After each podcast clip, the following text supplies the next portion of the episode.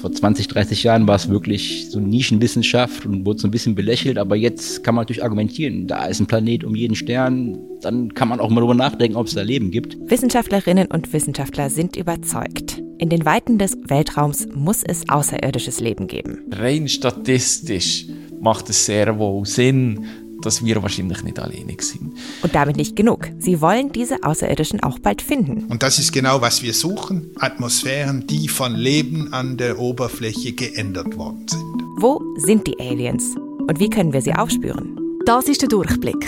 Der Wissenspodcast vom Blick. Wir suchen Antworten auf die Fragen an die Wissenschaft, die euch unter den Nägeln brennen. Mit der Serena Tanner und Jenny Rieger. Egal ob Alf, E.T. oder Independence Day, wir alle kennen die Serien und die Filme mit den Außerirdischen. Einmal sind sie ganz herzig und freundlich. Beruhigend, welches Vertrauen ich hier genieße. Alf, Alf, und einmal m -m, gar nicht freundlich. Time's up. Sie alle spielen mit der Vorstellung, dass wir im Universum nicht allein sind und es irgendwo da draußen noch mehr Leben gibt. Davon sind heute auch viele Wissenschaftlerinnen und Wissenschaftler überzeugt und sie arbeiten daran, außerirdisches Leben zu finden. Also ich glaube, wir klopfen gerade an der Tür. Heute im Durchblick fragen wir uns, sind wir allein?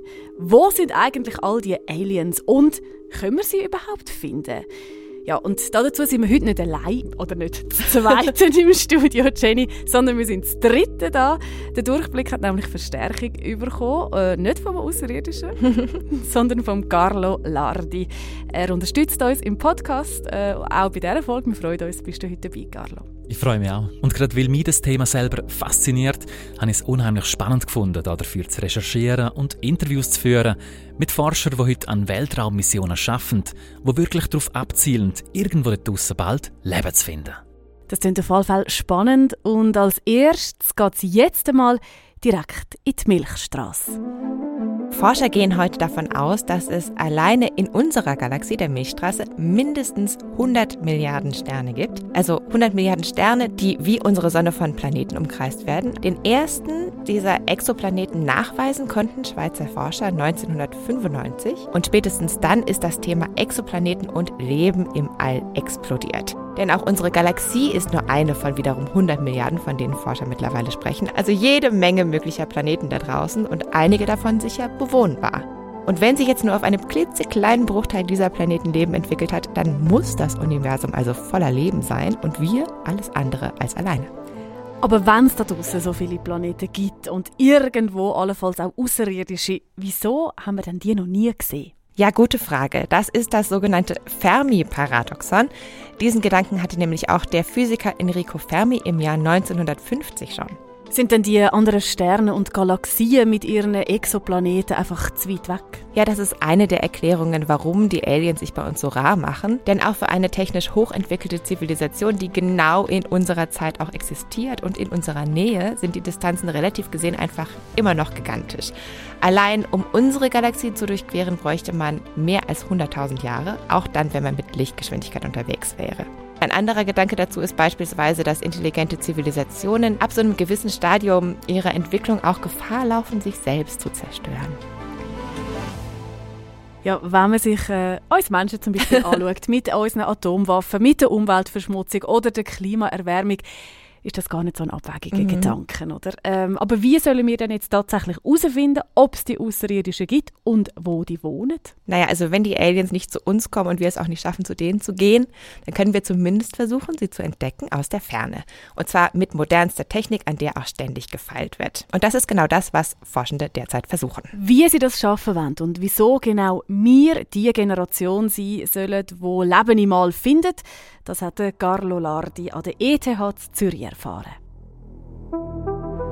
Am Nachthimmel, wenn man irgendwie in den Bergen ist und die Sterne sieht, zählt man bis fünf, zählt man bis zehn. So bei jedem fünften bis zehnten Stern könnte halt so eine Welt sein, die so ähnlich ist wie die Erde.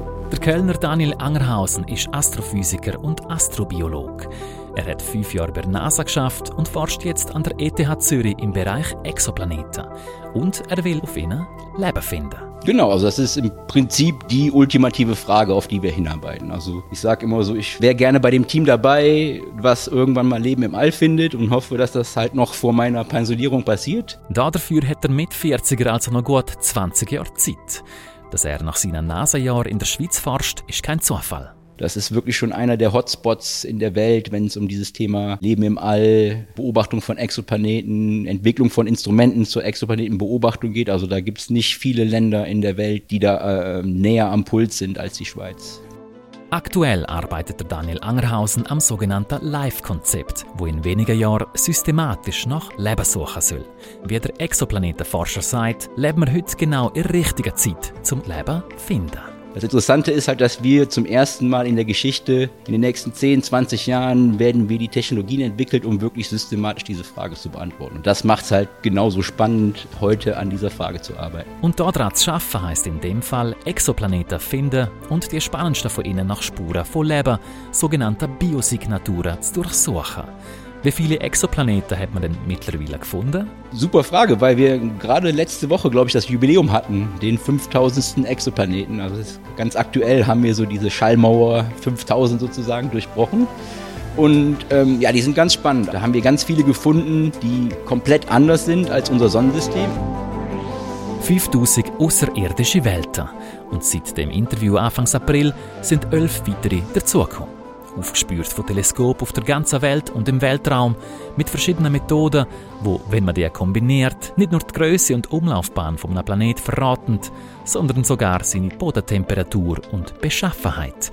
Also ob es beispielsweise ein steiniger oder doch eher ein Gasplanet ist. Also man kann aus diesen indirekten Beobachtungen vom Stern schon ganz viel über den Planeten selber herausfinden. Unter all diesen Exoplaneten wollen die Wissenschaftler die sogenannten erdähnlichen Planeten ausfindig machen.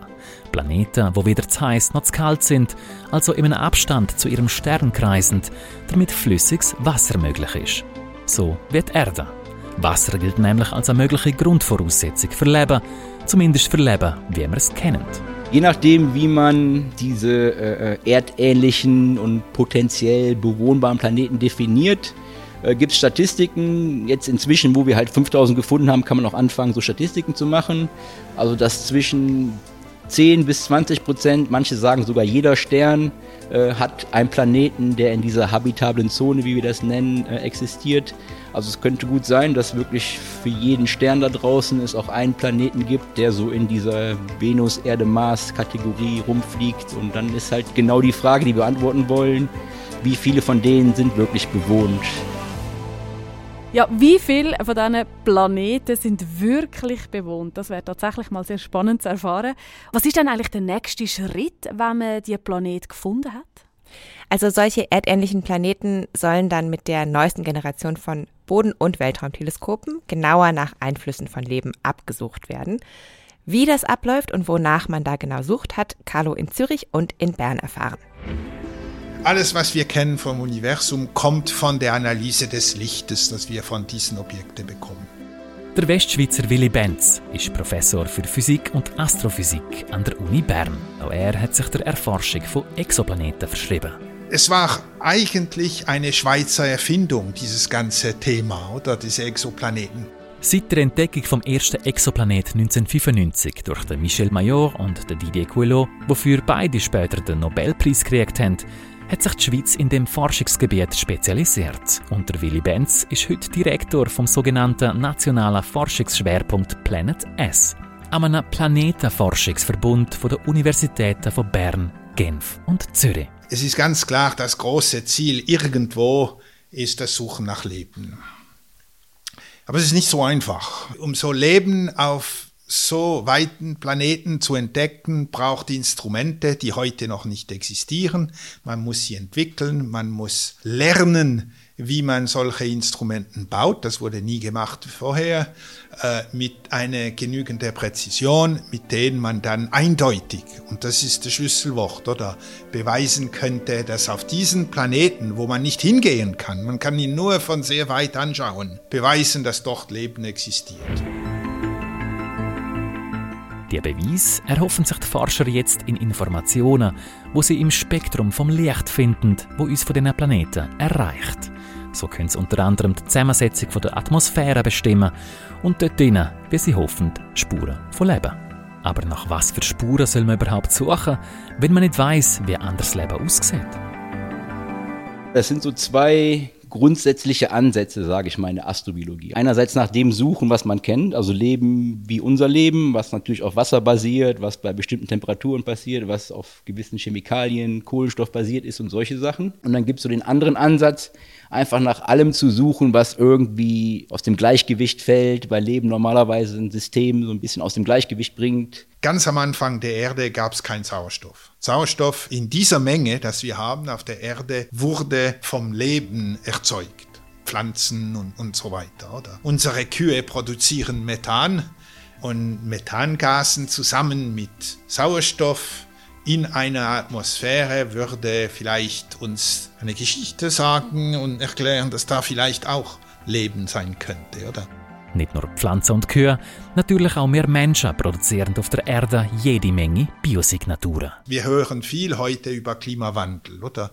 Dass Zivilisation, Technologie, Leben auf einem Planeten die Atmosphäre des Planeten ändern kann. Und das ist genau, was wir suchen. Atmosphären, die von Leben an der Oberfläche geändert worden sind. Also dann suchen wir eigentlich nach furzenden Kühen und nach irgendwelchen Klimasündern, so wie wir selber sind. Es ist irgendwie, ähm, ja, irgendwie ist es noch sympathisch, auch wenn nicht ganz vorbildlich, wie sich die Aliens da verhalten. Aber könnten die Forscher auch sagen, bis wann man mit neuen Erkenntnissen rechnen kann? Naja, also die Zeitskalen bei solchen Weltraumprojekten, die sind natürlich eher groß. Solche Projekte dauern Jahre in der Entwicklung. Meistens sind sie auch ultra teuer und äh, da sind natürlich auch immer sehr viele verschiedene Nationen dran beteiligt. Das ist einfach ein internationales Unterfangen. Und solche Weltraumforschungsprojekte werden ja auch oft als Paradebeispiel für friedliche internationale Kollaboration genannt. Also das finde ich auch so, wenn man jetzt irgendwie sagt, okay, was geht mich das an, oder was jetzt irgendwo auf irgendwelchen Exoplaneten abgeht. Ähm, das hat durchaus auch Konsequenzen für uns auf der Erde. Also ich meine, einerseits ist Astrobiologie jetzt ein super interdisziplinäres Feld, wo halt irgendwie auch Forschende sehr vieler Disziplinen zusammenarbeiten, was, ähm, glaube ich, auch für, für die Forschung, die jetzt uns irgendwie eher ein bisschen direkt auf der Erde betrifft, immer von Vorteil sein kann. Und wenn wir jetzt auch zum Beispiel an sowas wie die ISS denken oder die Internationale Raumstation, da arbeiten Forschende und Astronauten aus 16 Staaten bzw. fünf Raumfahrtagenturen zusammen. Und jetzt auch zum Beispiel ähm, beim Beginn des Ukraine-Kriegs, da waren immer noch da auf der ISS russische, amerikanische und europäische Astronauten haben da gemeinsam gearbeitet. Aber zusammenfassend kann man schon sagen, ohne gross angelegte internationale Kooperation geht gar nichts. Genau. Noch ein Beispiel für sowas ist das James Webb Space Telescope. Das, ähm, darüber hatten wir beim Blick auch berichtet. Erst vergangenen Dezember ist das ins All gestartet mit ein paar Jahren Verspätung. Das hat 10 Milliarden Dollar gekostet, dieses Multifunktionsteleskop. Und zurzeit ist es so das fähigste Auge der Menschheit, mit dem wir in den Weltraum starren können. Im Herbst soll es unter anderem mit der genaueren Exoplanetenerforschung anfangen und dann auch neue Einblicke liefern. Und natürlich auch mit Hilfe aus der Schweiz. Das James Webb Space Telescope, kurz JWST, ist seit den 90er Jahren von NASA, der ESA und der kanadischen Weltraumagentur CSA entwickelt worden. Mit einem mehr als 20 Meter großen Spiegel und unzähligen modernsten Instrumenten soll es ab dem Herbst neue Erkenntnisse liefern. In Forschungsgebieten wie schwarze Löcher, Urknall oder eben Leben auf Exoplaneten. JWST ist wie ein Schweizer Armeemesser oder kann alles machen. Wie bei vielen Projekten in der Weltraumforschung arbeitet auch so ein Megateleskop am besten zusammen mit anderen. So auch mit Cheops, einem von der Schweiz entwickelten und vom Willy Benz und seinem Team geführten Weltraumteleskop, wo seit zwei Jahren Jagd auf Exoplaneten macht. Ein Ziel für JWST ist selektiv einige der besten Exoplaneten zu analysieren in Form von Spektren und dann die chemische Zusammensetzung und die physikalischen Eigenschaften dieser Atmosphären zu bestimmen. Und da kommt Cheops. Und Cheops äh, findet die, die am interessantesten sein könnten und gibt auch klare Zeiten, wann man sie anschauen muss. Wenn der Planet gerade vom Stern vorbeizieht, dann ist es eine gute Zeit. Braucht der JWST, der 10 Milliarden Dollar gekostet hat oder sogar mehr, nicht zehn Tage warten, bis etwas passiert. Oder Cheops hat das gemacht, viel billiger. Cheops ist der erste sogenannte S-Klasse-Satellit der Europäischen Raumfahrtagentur ESA. S steht für Small und damit ist das Budget gemeint. Ist immerhin noch 100 Millionen äh, Euros, aber das ist ungefähr 10 Prozent oder 20 Prozent einer normalen Mission. Man investiert zum Beispiel nur 5 statt 10 oder 20 Jahre Arbeit und man kriegt Ergebnis schneller. Ursprünglich ist Cheops 2008 als kleiner Schweizer Forschungssatellit geplant worden, vom Willy Benz und dem Didier Queloz. Nachdem aber klar geworden ist, dass es für die Schweiz allein doch zu teuer wird und die ESA nach guten Ideen für so einen kleinen Satellit gesucht hat, ist es eben ein ESA-Satellit geworden unter Schweizer Federführung. Also Cheops in dem Sinn erlaubt diese größeren, viel teuren Infrastrukturen optimal zu arbeiten, indem sie wissen, wo sie hinschauen müssen und wann. Und vielleicht kann man äh, Signaturen in diesem Spektrum finden, äh, das hindeuten würde, dass es dort Leben gibt. Das ist, was man eigentlich machen möchte, oder? Was Exoplaneten angeht, werden wir mit dem James Webb, wenn wir Glück haben, so den ersten kleinen Einblick in diese Frage von Habitabilität, also existiert Wasser auf Planeten, vielleicht bei einem oder anderen vielleicht auch schon Sauerstoff finden aber auch nur mit einer sehr begrenzten Zahl. Also vielleicht so eine Handvoll, wenn wir Glück haben, Planeten, die ungefähr so in dieser habitablen Zone sind, kann man mit James Webb schon mal anfangen anzugucken. Aber für so eine systematische Suche nach Leben braucht man dann wirklich die nächste Generation, an der wir jetzt arbeiten. Der ETH-Forscher redet vom anfangs erwähnten sogenannten LIFE-Konzept, wo in 15 bis 20 Jahren gezielt Exoplaneten nach Biosignaturen absuchen soll. Genau, also unser Ziel ist, sagen wir mal 50 bis 100, so in der Größenordnung, Planeten, die so ähnlich sind wie die Erde, zu finden, aber auch zu analysieren. Und im besten Fall dann, äh, wenn es denn existiert, Lebenszeichen auf denen zu finden, sogenannte Biosignaturen, wirklich systematisch unsere Nachbarschaft nach potenziell bewohnbaren Planeten absuchen und die halt auch charakterisieren. Und dafür planen wir gerade dieses Konzept, das sich LIFE nennt, der Large Interferometer for Exoplanets. Das ist äh, im Prinzip so eine Konstellation von mehreren Teleskopen, also weil man muss halt wirklich so die Power von mehreren Teleskopen kombinieren in dieser Technik, die wir Interferometrie nennen. Uns geht es natürlich halt auch die, um die ganze Diversität von Exoplaneten, also nicht nur um die, die potenzielle Leben haben, also auch die ganzen anderen crazy Exoplanets, die es so gibt, aber das ist natürlich auch eine der größten Fragen der Menschheit. Ne? Also gibt es Leben im All? Sind wir alleine? Wie häufig ist Leben? Wie häufig sind Planeten, die Wasser haben? Solche Fragen sind halt wirklich essentiell und beantwortbar mit diesem Teleskop. Also wir lernen, es kann definitiv noch ein paar Jahre gehen, bis wir dann tatsächlich einmal Aliens finden. Ja, das ist wohl so. Ja, zumindest wenn es darum geht, sie auf Exoplaneten zu entdecken.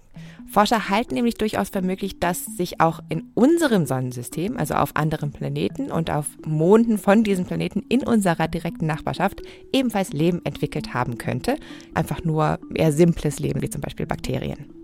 Auf dem Mars zum Beispiel, mhm. oder? Dort äh, gibt es ja die verschiedenen Missionen, der Mars Rover zum Beispiel, wo ja dort äh, seit längerem umkurvt. Genau. Und neben dem Mars gibt es auch noch weitere heiße Kandidaten für Leben in unserem Sonnensystem oder na, genau genommen eigentlich eher kalt. Es sind nämlich die Eismonde vom Jupiter und Saturn. Da werden unter dicken Eisschichten flüssige Ozeane aus Wasser vermutet und möglicherweise schwimmt darin auch Leben rum. Das ist das Thema momentan. Egal jetzt wer, ob das jetzt ESA, NASA ist oder eine indische Weltraumagentur. Wenn jemand von denen kann sagen, wir Leben gefunden, das ist das, ist das Nonplusultra. Auch der Freiburger Andreas Riedo ist Wissenschaftler an der Uni Bern. Er und seine Kollegen entwickeln hochsensible Messinstrumente, mit denen Weltraummissionen in unserem Sonnensystem bald Spuren von Leben suchen sollen. Aktuell für die JUICE-Mission von ESA, die nächsten April in Richtung Jupiter starten soll. Äh, die wird ins Jupiter-System äh, in die Umgebung fliegen und wir werden dort äh, sogenannte Einschmönd untersuchen, unter anderem. Da hat man in früheren Missionen eben so Indikatoren gesehen, dass es dort flüssige Ozeane gibt. Und man nimmt an, dass sämtliche Parameter, die wir kennen von Leben, vorhanden sind, so dass Leben hätte können entstehen aber sich auch weiterentwickeln und immer noch dort leben. Also das ist ein sehr spannendes Gebiet momentan. Und eben wir hoffen, dass nächstes Jahr im April äh, die JUICE-Mission starten Nach chemischen Spuren von Leben soll JUICE ihre Umlaufbahn von diesen Eismönden also aus einer gewissen Distanz suchen. Ein weiterer Lebensspurendetektor, an dem der Andreas Riedo arbeitet, soll künftig gar auf so Eismönden landen und vor Ort nach Leben suchen. Das hochsensible Berner Gerät heißt Origin und soll sensibler und sicherer messen als Geräte, die heute beispielsweise auf Mars eingesetzt werden. Origin ist ein Instrument, das sehr kompakt ist. Es ist ca. wie eine halbe Liter PET-Flasche gross. Und das ist ein sogenanntes Lasermassenspektrometer. Zum an Wasserproben von der Ozean kommen, die unter den Eisschichten vermutet werden, muss sich Origin aber nicht durchs Eis bohren. Man kann sich das so vorstellen wie in Genf, wo, wo, wo, wo, wirklich Wasser wo eingespritzt wird, einfach durch, durch die Eisschichten durch. Und wenn man natürlich sehr nah dort landet, hat man natürlich frisches Material. Und das ist natürlich viel einfacher zu messen vor Ort, als wenn man wirklich Instrumente durch die Eisschichten durchschickt, um vor Ort Messungen zu machen. Also wir probieren es indirekt zu machen. Und in diesen Wasserproben soll Origin mit seinem supersensiblen Lasermassenspektrometer aus Bern dann vor allem nach Aminosäuren und Lipiden suchen. Grundbausteine, die auf Leben hindeuten würden. Beide Gruppen sind organische Moleküle, wo wir wissen von unserem Leben auf der Erde, dass die wichtig sind. Und je nachdem, in was für einer Häufigkeit die vorkommen oder in sogenannten Strukturen, könnte man dann eben sagen, okay, der hat es tatsächlich Leben gegeben oder hat es immer noch indirekten Nachweis. Und das können wir wirklich mit einer sehr, sehr guten Sensitivität und mit einer Einfachheit vom, vom Instrument selber, wo man so bis jetzt noch nicht hat. Wie der Andreas Riedo erklärt, ist in unserem Sonnensystem momentan eh ziemlich viel los, wenn es um die Suche nach Leben geht. Das ist natürlich momentan ein Highlight und wenn man ein bisschen guckt, wo NASA, ESA und alle die grossen Weltraumagenturen herfliegen, die fliegen alle in die, in die Jupiter-Saturn-Richtung, um zu diesen Einschmüssen zu kommen. Einerseits, um vor Ort im Orbit Messungen zu machen, aber auch vor Ort zu landen. Mars ist eh immer noch ein Hot Topic, darum hat man immer noch Haufen Missionen auf den Mars gegangen, wo äh, vor Ort zum Beispiel in Boden graben oder bohren, um an Probenmaterial zu kommen. Das dritte Thema, das ich vielleicht noch andeuten kann, ist die Venus-Atmosphäre. Das hat man jetzt in der Vergangenheit, im Jahr, in zwei Jahren, hat man das nochmal um diskutieren, dass es gewisse Signaturen in der Atmosphäre gibt oder Indikatoren, die könnte auf Leben äh, schließen. Die NASA plant hier Missionen dorthin zur Venus zu gehen und das nochmal vor Ort anzugucken, ob es tatsächlich eben Leben hat in der Atmosphäre von Venus. Also da ist einiges los, ganz in der Nähe von uns, mhm. oder? Wenn man das so hört. Äh, wenn man darüber nachdenkt, was die Forscher da in diesen Ozeanen, von diesen Eismond könnten finden, irgendwie wird es einem da schon ein bisschen mulmig. Nein, also gut, die Forschenden würden sich sicherlich freuen, wenn sie irgendwas finden würden. Und ich muss sagen, ich fände das auch schon extrem cool. Wie ist es bei dir? Ja.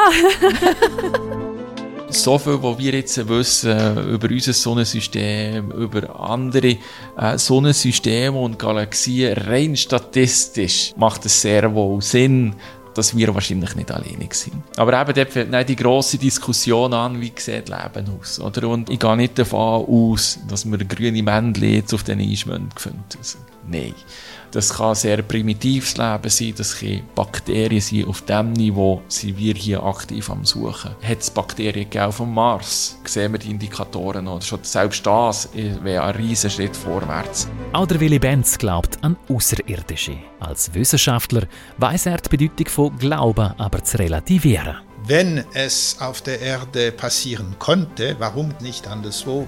Man muss dann glauben, dass Leben entstanden ist, weil es äh, irgendwie eine göttliche Intervention gab oder, oder, oder so. Als Wissenschaftler denke ich, das ist nicht der Fall und deshalb muss es gehen. Ich glaube, dass es existiert, aber ich glaube auch, dass was ich glaube nicht wichtig ist. Und äh, deshalb sind wir wissenschaftlich, weil wir nicht glauben wollen, weil wir eben beweisen wollen, weil wir messen wollen, wir wollen Fakten. Und deshalb macht man diese Forschung. Dass die Schweiz bei dieser Suche nach Außerirdischen an vorderster Front mit dabei ist, hat mit einer Art Tradition zu tun. Die ganze Kunst, diese Messungen zu machen, ist eine Frage der Präzision der Messungen. Man muss hochpräzise Instrument haben. Und die Schweiz ist einfach gut in Präzision. Die Schweiz ist, obwohl wir sehr klein sind, aktiv an, an Weltraumnation. Wir haben sehr gute Ausbildung, wir haben sehr gute Universitäten, die uns eben ermöglicht hätten, die, die High-Class-Forschung zu machen. Mit diesen Budgetierungen oder mit diesen Budgets, die wir haben, was uns einfach schlussendlich ermöglicht, äh, dort mitzumachen. Und sollte es nicht in unserem Sonnensystem klappen? Vielleicht in einem anderen.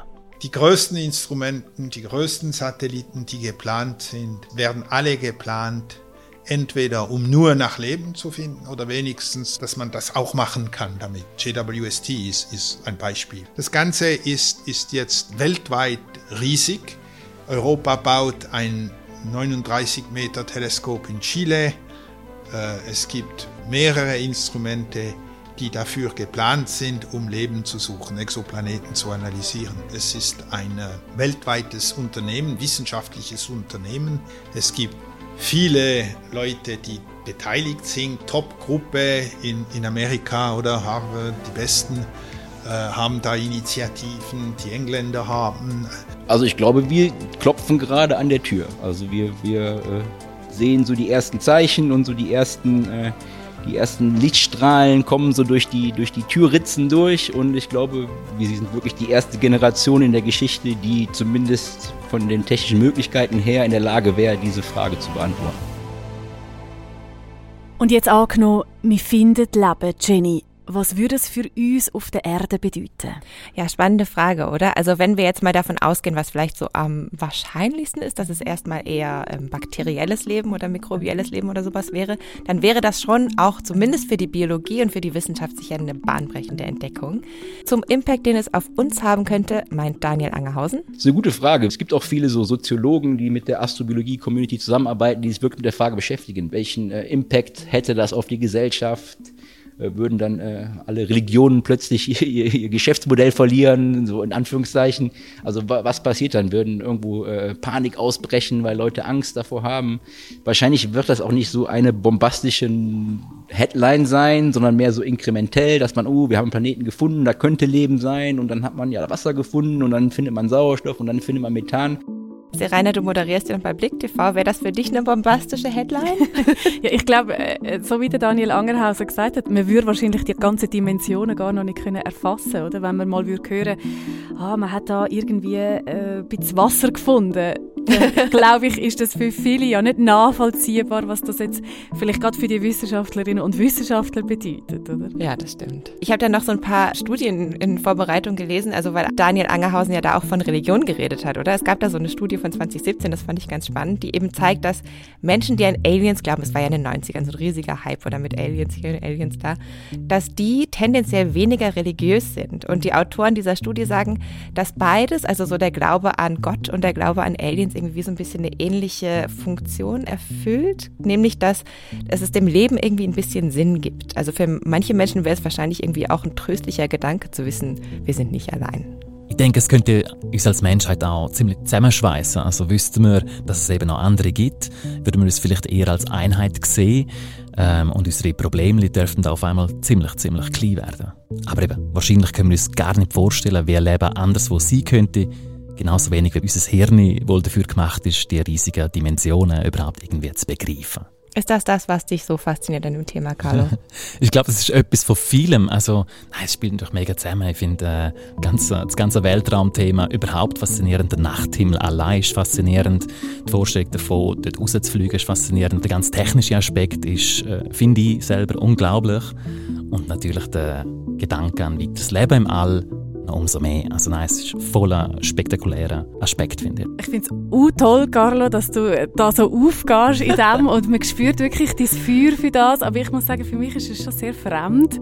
Ähm, ich habe vorher scherzhaft gesagt, mich überfordert manchmal schon das Leben da auf der Erde.